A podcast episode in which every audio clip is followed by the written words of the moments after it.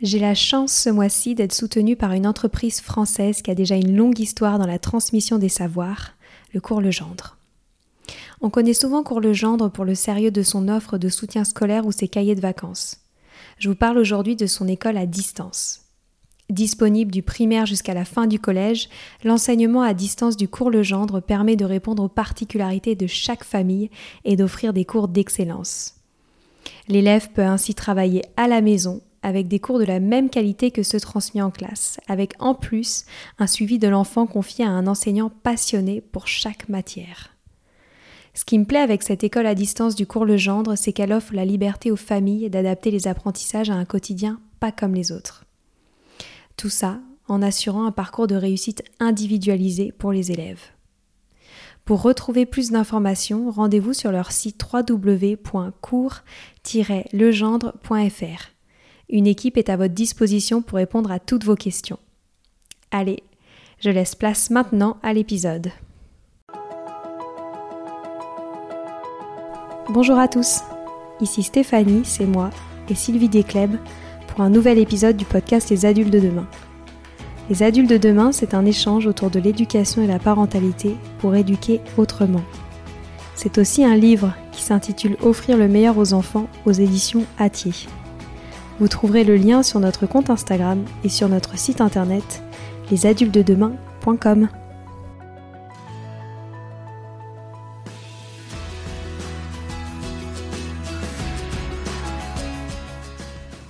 Impossible de ne plus y croire maintenant, les enfants sont des philosophes en herbe. Quelle chance j'ai eu aujourd'hui de recevoir Frédéric Lenoir pour parler de l'importance de la philosophie dans le quotidien des enfants. Avec son association SEV, Frédéric Lenoir forme des animatrices ou animateurs d'ateliers de philo et de pratique de l'attention pour les enfants et les ados. Durant cet échange avec Frédéric, nous avons parlé des fulgurances des enfants, de la question de la mort, mais aussi du pouvoir d'étonnement et d'émerveillement des enfants, qui peut souvent venir nous déranger en tant qu'adultes. Je vous souhaite un très bon moment. Bonjour Frédéric. Bonjour Stéphanie. Je rêvais de vous avoir au micro des adultes de demain, c'est donc un rêve qui se réalise aujourd'hui. Vous êtes philosophe et sociologue, auteur à grand succès. Vous faites d'ailleurs partie des intellectuels français ayant vendu le plus de livres en France. Mais vous êtes aussi le fondateur de l'association SEV, une association qui met la philosophie entre les mains des enfants. Et c'est bien pour ça que je suis avec vous aujourd'hui. La philosophie, on le sait tous, vous accompagne dans votre vie depuis bien longtemps. Et j'aimerais savoir pourquoi est-ce que vous avez décidé il y a quelques années de l'introduire auprès des enfants. Vous savez, les, les philosophes de l'Antiquité, à commencer par Épicure, nous disait déjà qu'il n'y avait pas d'âge pour philosopher. On n'est jamais euh, trop jeune ou trop vieux pour philosopher, puisque la philosophie, c'est ce qui nous conduit à la vie bonne, c'est-à-dire de bien mener sa vie, d'essayer de réussir sa vie et pas de la subir. Elle nous permet, comme le dit André Comte-Sponville de manière très juste, la philosophie nous permet de penser mieux pour vivre mieux. Et, et donc, euh, je disais souvent dans des conférences, on devrait commencer la philosophie euh, dès l'école primaire, non pas de l'histoire de la philosophie, parce que les enfants de 6-7 ans sont pas capables de comprendre les concepts euh, de la critique de la raison pure de Kant ou de l'éthique de Spinoza, mais de les faire philosopher, c'est-à-dire, euh, comme le dit euh, Aristote, hein, la philosophie commence avec l'étonnement, et puis de l'étonnement naît l'interrogation, et puis après l'argumentation, et donc aider les enfants à philosopher ensemble autour des grandes questions qui les préoccupent. Et puis un jour où je, je dis ça, il y a une dame qui vient me voir en me disant, bah, moi, ça fait dix ans qu'on fait ça dans mon école à Genève. Du coup, j'ai été voir et j'ai découvert qu'effectivement, ça fait plus de 50 ans qu'il existe euh, des, ce qu'on appelle des ateliers de philosophie avec les enfants, où ce sont des animateurs euh, qui mettent les enfants en cercle et puis un bâton de parole qui circule et on pose une question, on part d'un texte et à partir de là, ce sont les enfants qui apprennent à développer euh, des habiletés de pensée, argumenter, s'écouter, etc. Et j'ai trouvé ça tellement formidable que j'ai consacré un an de ma vie j'ai fait des ateliers philo euh, dans toute la francophonie. J'ai été dans plein de pays euh, en Afrique, au Canada, en Suisse, Belgique, etc. Et puis j'ai mis au point une méthode euh, qui a cette spécificité de faire précéder l'atelier philo d'un temps de petit temps de méditation, de pratique de l'attention, pour que les enfants soient beaucoup plus présents et attentifs euh, à cet exercice. Et c'est comme ça qu'est né pour moi, il y a une dizaine d'années, toute cette aventure de la philo avec les enfants. Magnifique. Et pourquoi est-ce que vous pensez que c'est particulièrement important euh, pour les enfants de l'époque dans laquelle on vit de philosopher au quotidien? Ah ben alors ça, l'a toujours été parce que vous savez comme nous disait déjà euh, Montaigne, heu, l'école nous apprend à avoir une tête bien pleine, hein, il faut apprendre plein de connaissances, mais il nous dit: «Ce serait encore plus précieux qu'elle nous apprenne à avoir une tête bien faite». C'est-à-dire apprendre à bien penser par soi-même et et Montaigne dit d'avoir un jugement personnel, d'être capable de penser par soi-même et pas de répéter uniquement ce qu'on a appris dans la bouche des enseignants et des professeurs.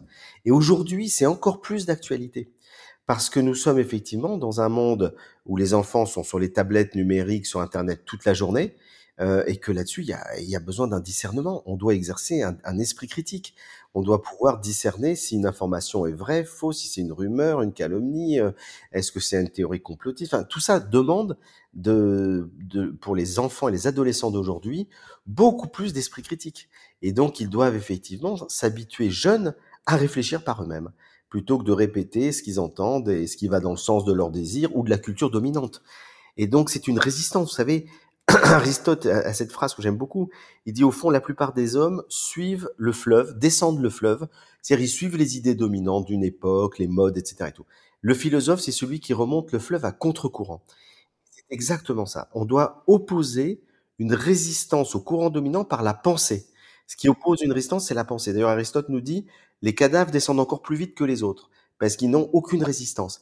Et donc, le philosophe, c'est celui qui résiste et qui euh, doit faire le tri dans le courant dominant de ce qui lui semble juste, de ce qui semble pas juste, euh, qui peut confronter les informations, il entend ça, il est surpris, et donc au fond apprendre à penser, à philosopher dès le plus jeune âge, c'est utile pour toute la vie. Et on le voit avec les enfants et qui ont fait des ateliers philo, euh, lorsqu'ils font des ateliers philo toutes les semaines ou tous les 15 jours pendant un an, ce sont plus les mêmes. Et ça développe beaucoup d'autres qualités. Alors, on parle là des qualités d'esprit critique, c'est quand même des premières choses, hein, développer le discernement, euh, l'esprit critique, la pensée personnelle, mais ça a aussi des qualités euh, très importantes de relation aux autres.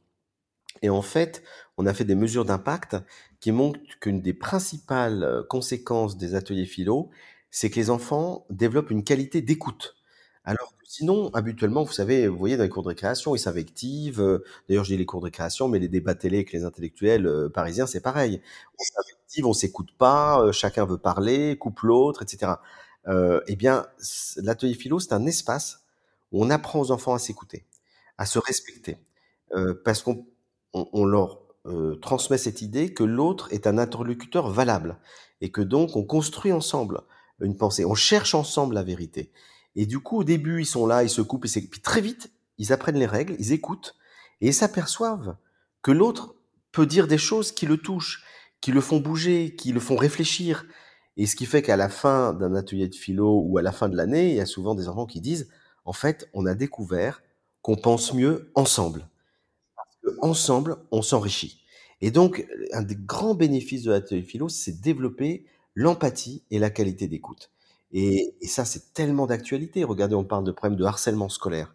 Euh, il y a des jeunes qui se suicident régulièrement euh, parce sont harcelés. Mais quand vous faites régulièrement des ateliers philo dans, dans une classe, ça réduit considérablement les problèmes de harcèlement. Les enfants apprennent à se respecter, apprennent à s'écouter. Ils voient que l'autre a de la valeur. Et puis, on peut parler du harcèlement. Ça peut être l'objet d'un atelier philo dans lequel on, on, les enfants prennent conscience de la gravité que ça a.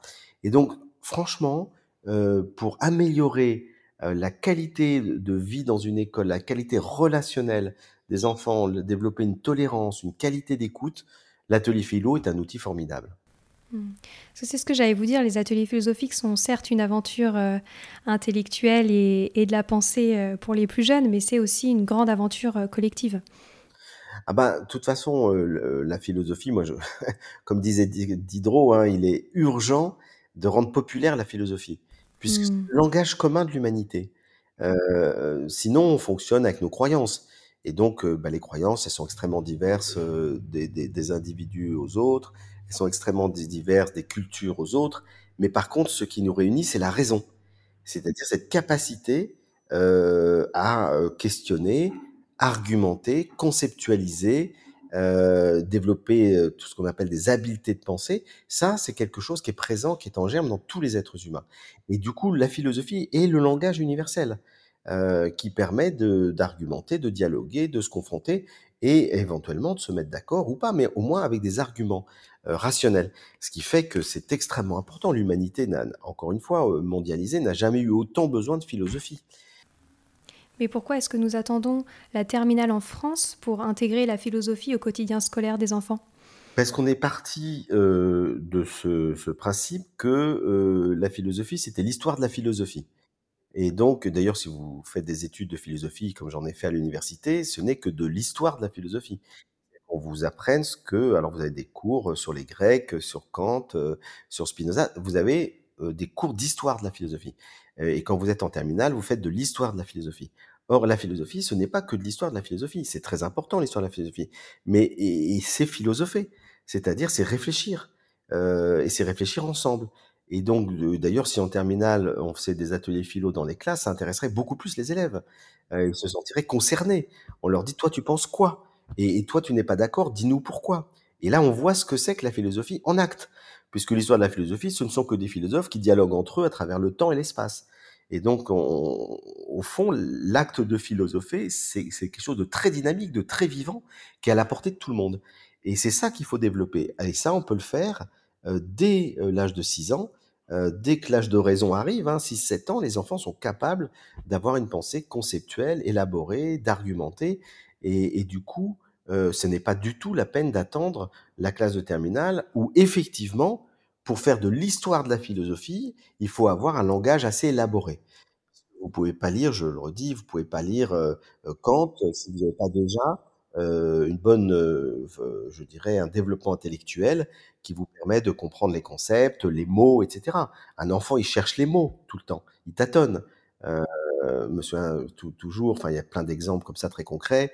Euh, on parlait des émotions, et puis il y a les enfants disent, bah, il y a la peur, il y a la colère, puis il y a un enfant qui dit l'amour, et, il y a un autre enfant qui dit non, l'amour c'est pas vraiment une émotion, parce qu'une émotion c'est passager, mais l'amour ça peut durer.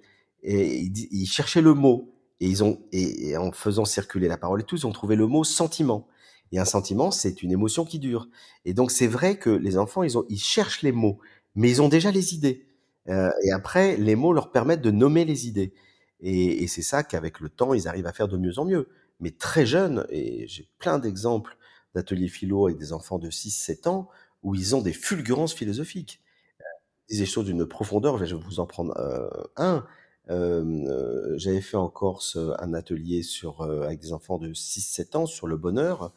Euh, et donc, c'est quoi le bonheur? Bah, Les enfants commencent à dire, bah, le bonheur, c'est quand je fais un câlin à maman, c'est quand j'ai une glace, puis il y en a qui dit, bah, c'est quand nos désirs sont satisfaits. Voilà, bon, ça commence à évoluer. Et puis il y en a un qui dit, je suis pas du tout d'accord. Alors pourquoi? Il dit, bah, en fait, euh, quand nos désirs sont satisfaits, on veut toujours autre chose. Et donc, on n'est jamais heureux parce qu'on est toujours insatisfait. Il dit, moi, j'ai compris à l'âge de 5 ans que si je voulais être heureux, il fallait que j'apprenne à me contenter de ce que j'ai.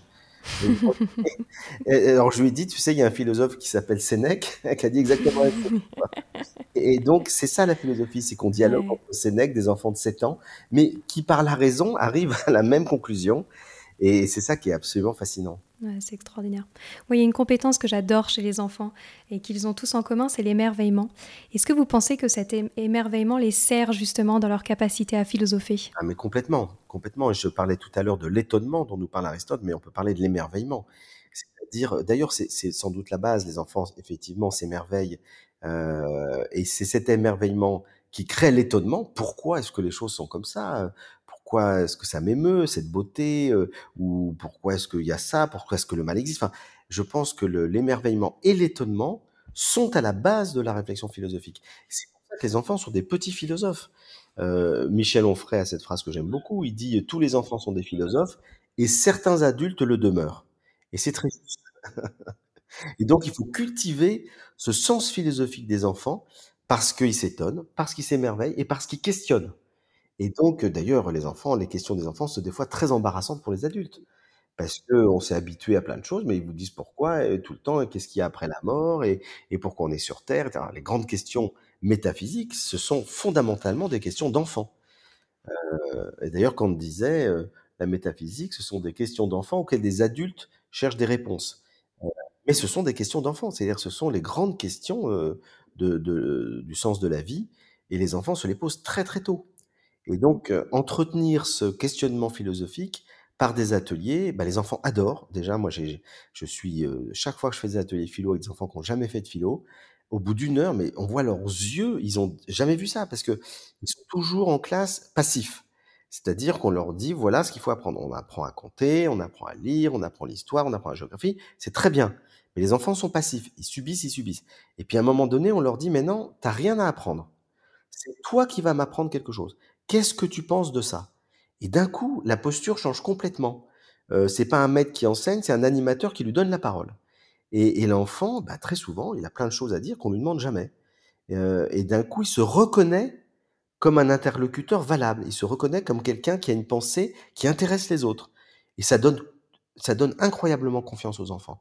Et ça développe en eux des capacités, du coup, bah, d'exprimer leurs propres pensées.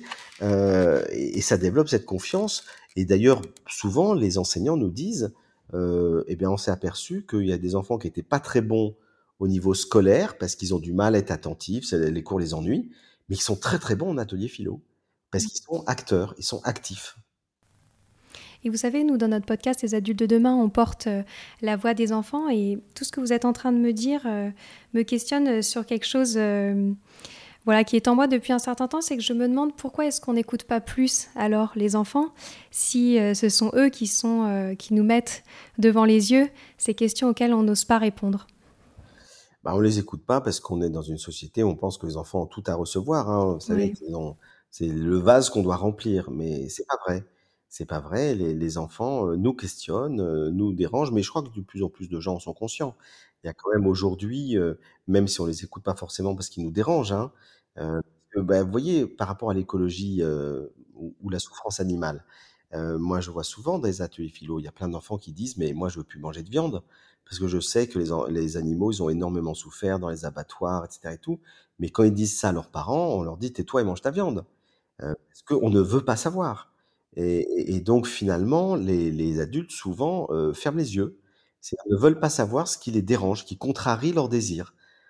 Euh, alors les enfants sont des empêcheurs de, manger de la viande, des empêcheurs de, au fond, d'avoir une attitude conformiste.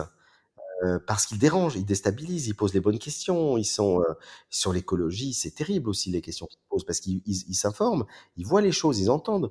Mais nous, on fait des compromis. C'est-à-dire on se dit: «Bon, bah, oui, c'est vrai, le réchauffement planétaire, mais je vais quand même utiliser ma voiture pour mon» et puis les enfants, ils vont vous dire: «Mais mais si s'il faut prendre ça au sérieux, mais il faut arrêter tout de suite, il faut changer de vie, faut» bah, c'est très radical, hein et donc ils ont cette espèce de de radicalité, heu, qui nous confronte et des fois qui nous dérange. Hmm. Vous parliez aussi de la mort. C'est vrai que c'est dingue, les enfants très jeunes, à partir de 4-5 ans, je pense que tous les enfants commencent à poser des questions à leurs parents sur euh, ce qui se passe après la mort, ce que c'est la mort. Et je trouve ça assez fascinant. Alors effectivement, la mort, heu, même plus tôt, hein, vers heu, vers 3 ans, en Ouais. fait, les les enfants sont sont absolument, heu heu, fascinés par cette question de la mort parce que, ben, ils voient mourir leurs chiens, leurs grands-parents, leurs et du coup, bah, ils posent la question: «Mais est-ce qu'il y a quelque chose après la mort?» alors évidemment, personne n'a la réponse. C'est-à-dire là, vous avez des des réponses de croyants ou d'incroyants, hein, les athées vont dire: «Il y a rien», les croyants vont dire: «Bah, après, heu, il y a une vie éternelle, on ne sait pas ce que c'est, mais on continue de vivre». On ne peut pas avoir de réponse philosophique. Par contre, on peut avoir une réflexion philosophique sur le le phénomène de la mort et de la vie. Et et là, je suis très, très, heu, touché chaque fois que je fais des ateliers de philo parce que quand moi, souvent, quand je fais des ateliers, je dis aux enfants: «De quoi vous voulez parler?» et 9 fois sur 10, la première truc, c'est la mort. Bon, je formule et je formule le le le la question de manière, heu, suivante: «Mieux vaut-il être mortel ou immortel?» Ça, c'est une question philosophique et les enfants se jettent dessus et la première fois que j'ai fait cet, heu, atelier, c'était avec des enfants de de CM1, donc heu, 9-10 ans, heu et ben, je m'attendais à ce que la plupart des enfants répondent immortel. Parce qu'en plus, ils font des jeux vidéo où on gagne des vies, bon, ils ont envie d'être immortels, comme les adultes. Pas du tout. Heu, l'énorme majorité des enfants disent: «Il vaut mieux être mortel». Alors pourquoi? Eh ben, il vaut mieux être mortel d'abord parce que si on était immortel, on pourrait pas vivre sur terre. La terre est petite, elle est limitée. Si tous les gens qui ont vécu et tous les animaux qui ont vécu avant nous étaient encore là, heu, bah, c'est une réalité, heu, scientifique absolue, c'est incontestable. C'est que la mort permet la vie sur la planète Terre, hein, je dis pas en général. Sur la planète Terre, c'est la mort qui permet la vie. C'est parce qu'il y en a qui partent que d'autres peuvent venir. Donc déjà, le le renouvellement de la vie exige la mort. Donc c'est déjà ça fait réfléchir quand quand on commence à avoir ça en tête.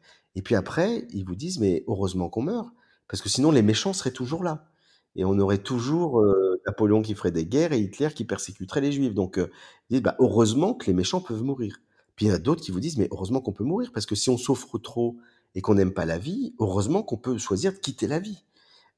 Heu et puis, il y en a un qui dit et ça c'est peut-être la réflexion la plus profonde, qui dit: «Mais au fond, heureusement qu'on meurt, parce que sinon, on remettrait toujours à plus tard les choses essentielles».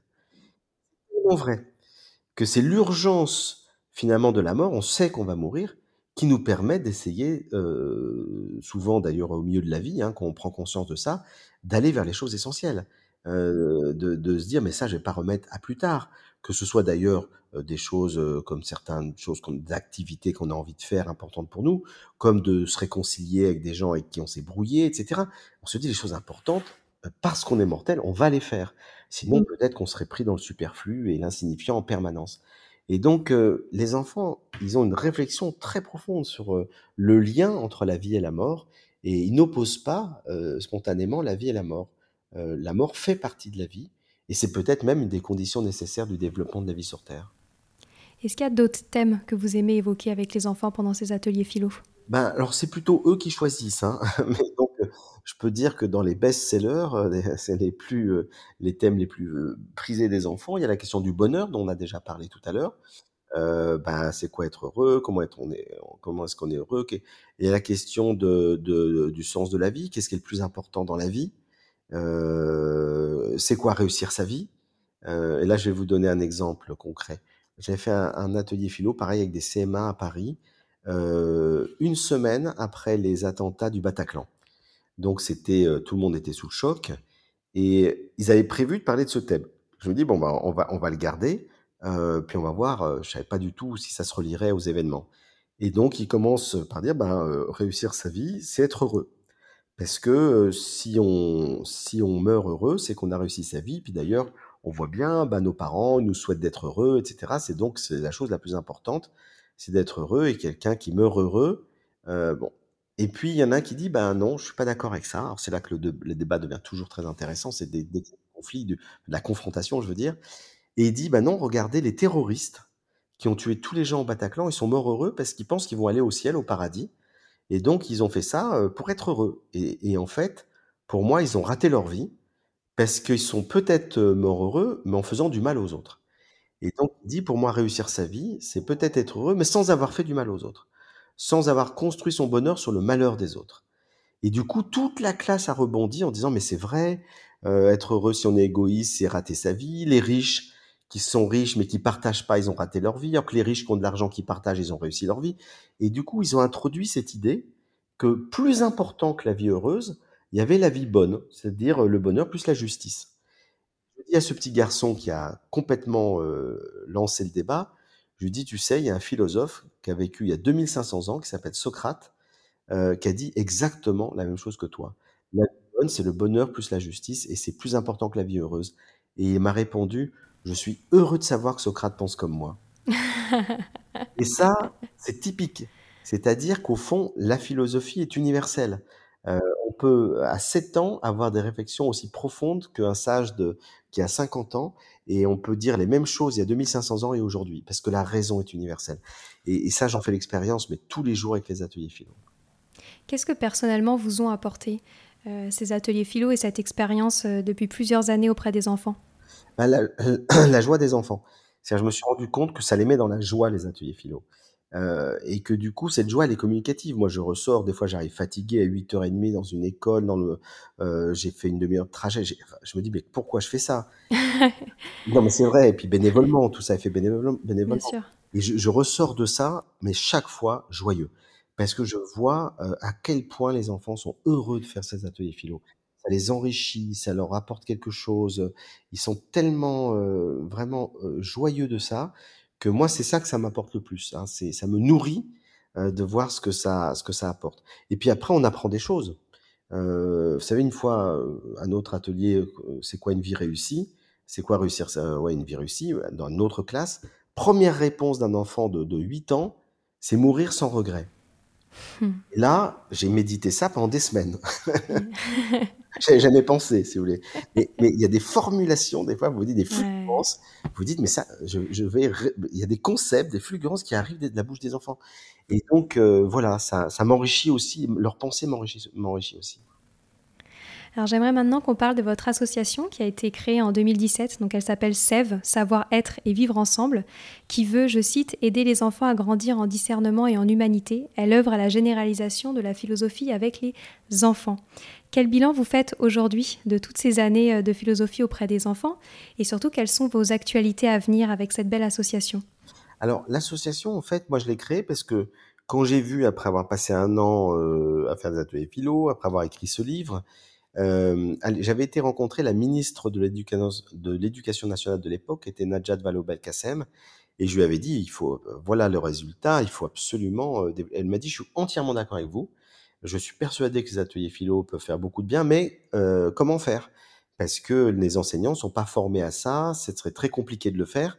Et ça m'a donné l'idée de créer une association qui forme des animateurs. Euh, aux ateliers philo. Et on a créé donc un parcours qui s'appelle le parcours Sève, euh, dans lequel euh, pendant quatre week-ends, donc c'est huit jours pleins sur quatre week-ends, ça s'étale sur six mois, eh bien les gens vont suivre des formations qui sont faites par d'excellents universitaires, à la fois en philo, pratique de l'atelier philo avec les enfants, pratique de, de, de l'attention, je vais en dire un mot tout à l'heure, et puis relation bienveillante à l'enfant. Et cette formation leur permet d'être animateurs de philo et d'aller dans les classes. Alors, soit ce sont des enseignants qui le font, et, ils font les ateliers philo avec leur propre euh, classe, soit ce sont, et c'est plutôt la majorité, euh, des retraités, euh, des personnes qui ont un peu de temps, qui s'intéressent à l'éducation, etc., qui font la formation, et certains en font un métier, c'est-à-dire après, ils, animent énormément d'ateliers dans les classes, d'autres, c'est juste un, je dirais un loisir, mais utile, et ils le font dans des classes ou dans des médiathèques, des associations, etc. et donc, en fait, on forme des animateurs. Euh, et ces animateurs ensuite vont dans les écoles ou dans d'autres lieux pour faire des ateliers philo. Alors, depuis euh, sept ans que SEV existe, euh, on a formé plus de 5000 animateurs et donc ça a permis, en fait, je crois, à plus de 200 000 enfants de, suivre des ateliers philo. Ça se développe beaucoup. Après, on, est limité hein, parce qu'on n'a pas, on a une soixantaine de formateurs, mais voilà, il en faudrait beaucoup plus. donc, chaque année, on lance des nouveaux parcours. Alors là, l'actualité, c'est que on vient de lancer là début septembre euh, des parcours pour l'année euh, scolaire 2023-2024. Donc il y a 19 villes en France parce qu'on est très régionalisé. Euh, donc il y a des villes comme Paris, Lyon, Bordeaux, Toulouse, Tours. voilà, enfin c'est très dispersé dans toute la France, qui dans lequel il y a des formations qui sont qui faites, qui sont proposées le parcours est, très peu cher, c'est-à-dire qu'il est fait vraiment à prix coûtant. Hein. C'est 650 euros pour euh, l'intégralité du parcours, hein, les quatre week-ends, plus évidemment euh, un MOOC, des, des, des, livres à lire, etc. Et tout. Il y a des stages, de, des stages qui sont organisés, c'est-à-dire qu'une fois qu'on a fait trois parcours, on va sur le terrain dans une école à deux pour faire euh, une pratique et, donc on, se, on, se, on s'aide mutuellement pour progresser. Et puis ensuite on, on, aide, on oriente les, les nouveaux animateurs euh, vers des écoles où il y a des demandes et des besoins.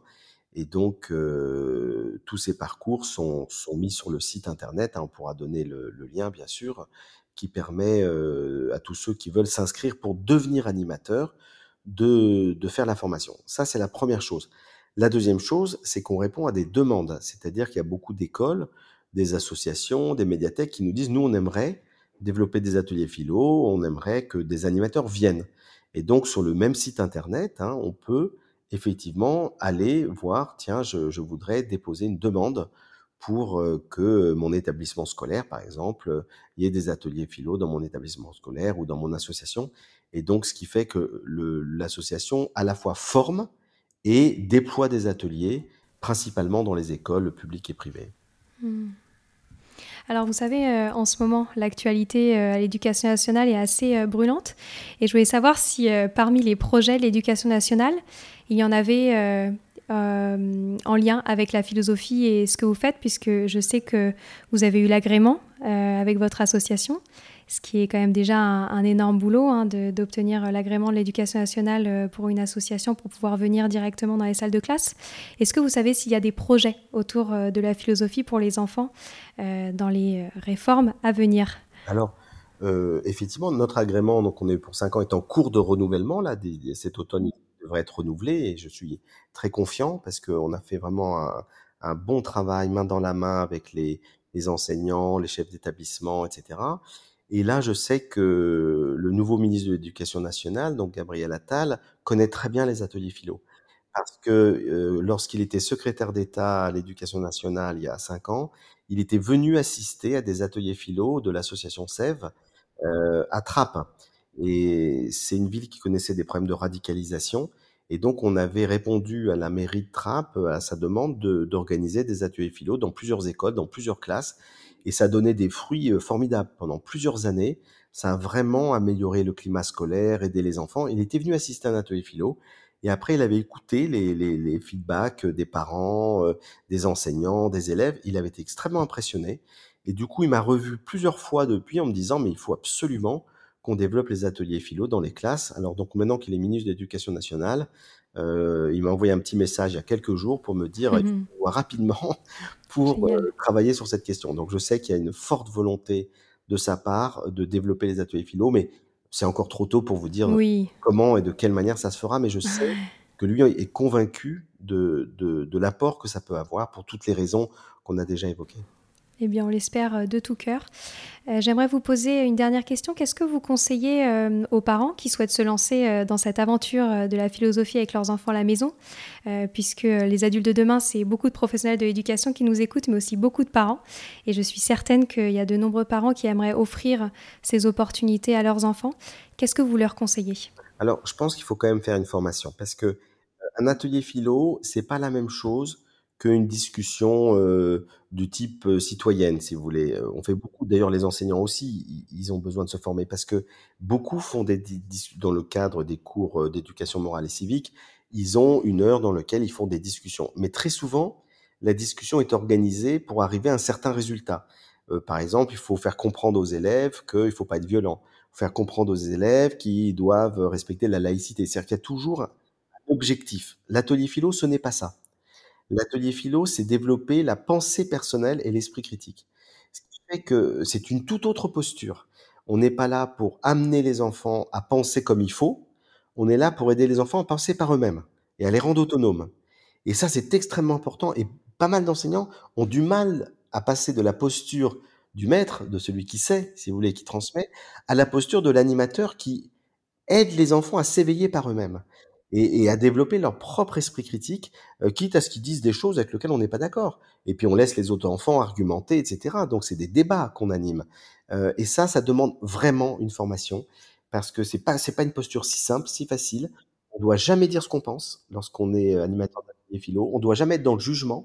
On doit jamais exclure un enfant. On doit toujours accueillir ce qu'il dit et ne le contredire que par la raison et la pensée euh, et pas par une moralisation.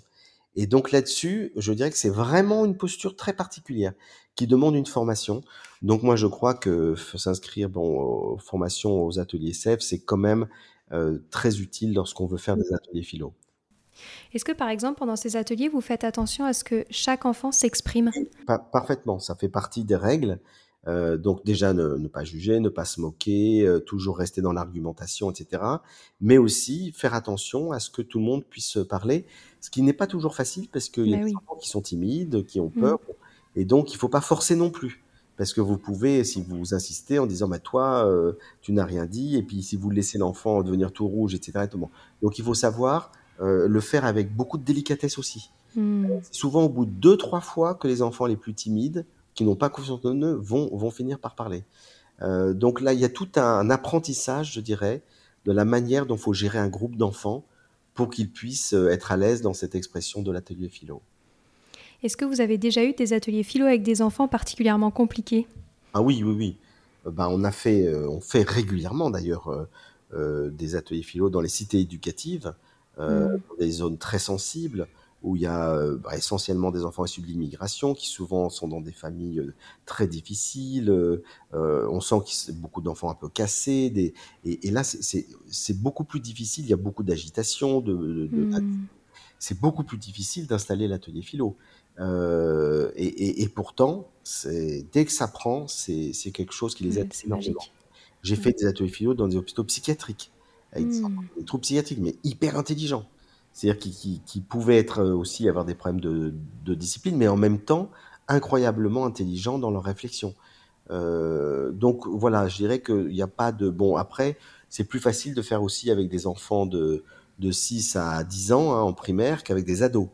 Euh, les, bah, les petits enfants, comme on disait, c'est merveille, ils se questionnent. Mhm. Les ados sont blasés. Donc, ils, ont, ils, rigolent, ils ont peur de dire un truc où ça jugeait pas les autres. Donc, tout ça, ce sont des publics différents qu'il faut bien connaître mm. euh, et qu'il faut arriver à, gérer, à gérer voilà, d'une certaine bah manière, avec un peu de doigté, un peu de, de, savoir-faire et de savoir-être. Un enfant ou un ado, et surtout en difficulté, il faut qu'il vous sente aligné. Mm. Si vous-même vous êtes mal dans votre peau, ça se passera très mal l'atelier philo. Bien sûr. Il faut être aligné, il faut être à la fois confiant, sûr de soi, à l'écoute. Euh, il y a vraiment tout un savoir-faire, mais qui repose sur un savoir-être.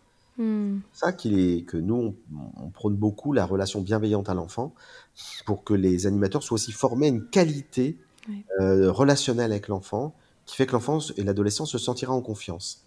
Mm. Comme vous disiez, c'est beaucoup une question de posture. Tout à fait. Et la posture, ça se travaille. Donc, on, aide, par exemple, dans la formation, on forme aux compétences psychosociales, mais d'abord mmh. l'animateur, qui soit lui-même capable de développer euh, des compétences psychosociales qui lui permettront d'être dans un bon transmetteur et d'être capable euh, d'animer un atelier philo dans une posture juste. et pas une posture soit autoritaire, soit de sachant, etc.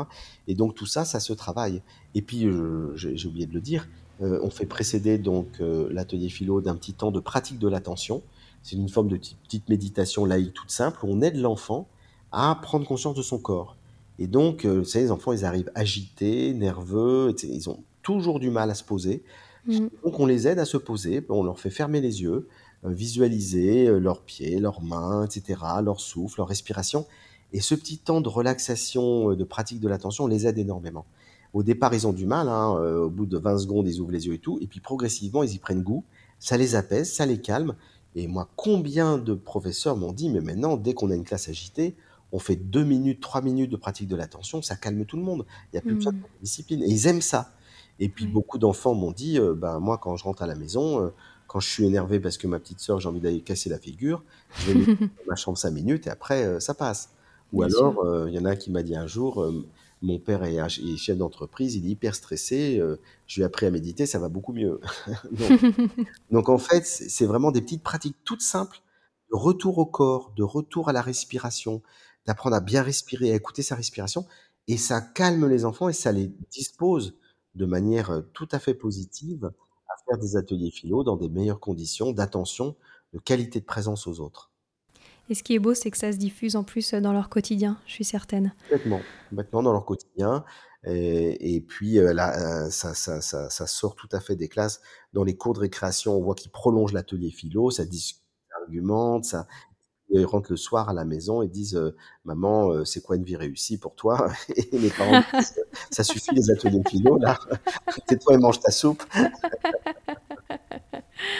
Bon, c'est super. On arrive déjà malheureusement à la fin de cet échange et j'ai une petite question rituelle dans le podcast qui s'appelle Les adultes de demain, comme vous le savez. Je voulais savoir qu'est-ce que vous souhaitez, vous, pour les enfants d'aujourd'hui, les futurs adultes de demain? Bah moi, je souhaite que ce soit des individus autonomes, c'est-à-dire euh, euh, qui soient capables de construire leur vie euh, par eux-mêmes, avec leurs réflexions personnelles, et qui ne soient pas simplement dans le désir des autres, dans le désir mimétique, et qui soient des individus, du coup, responsables euh, de leur vie, euh, responsables de leurs actes et du coup responsables aussi des autres et de la planète. Hmm. Merci Frédéric. Pour retrouver toutes les actualités de SEV, euh, j'invite tous les auditeurs à se rendre sur le site asso.sev.org. Et pour en savoir plus aussi sur votre approche, j'invite les auditeurs à lire votre livre Philosopher et méditer avec les enfants, que j'ai moi-même dévoré. À bientôt Frédéric et je vous souhaite évidemment plein de réussite dans ces projets essentiels pour les enfants. Merci Stéphanie, à bientôt.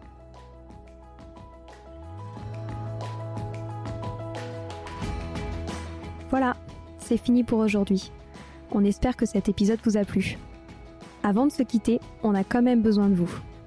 Si après avoir écouté cet exposé, vous ressortez avec plein d'idées pour apporter le meilleur aux enfants, n'oubliez pas de nous laisser 5 étoiles et un petit commentaire sur Apple Podcast, sur iTunes ou toute autre plateforme d'écoute de podcast. Cela nous aidera à mieux ressortir et surtout à nous motiver pour continuer cette aventure ensemble.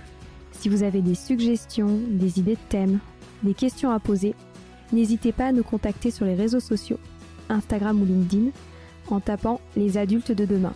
Nous serions ravis d'échanger avec vous.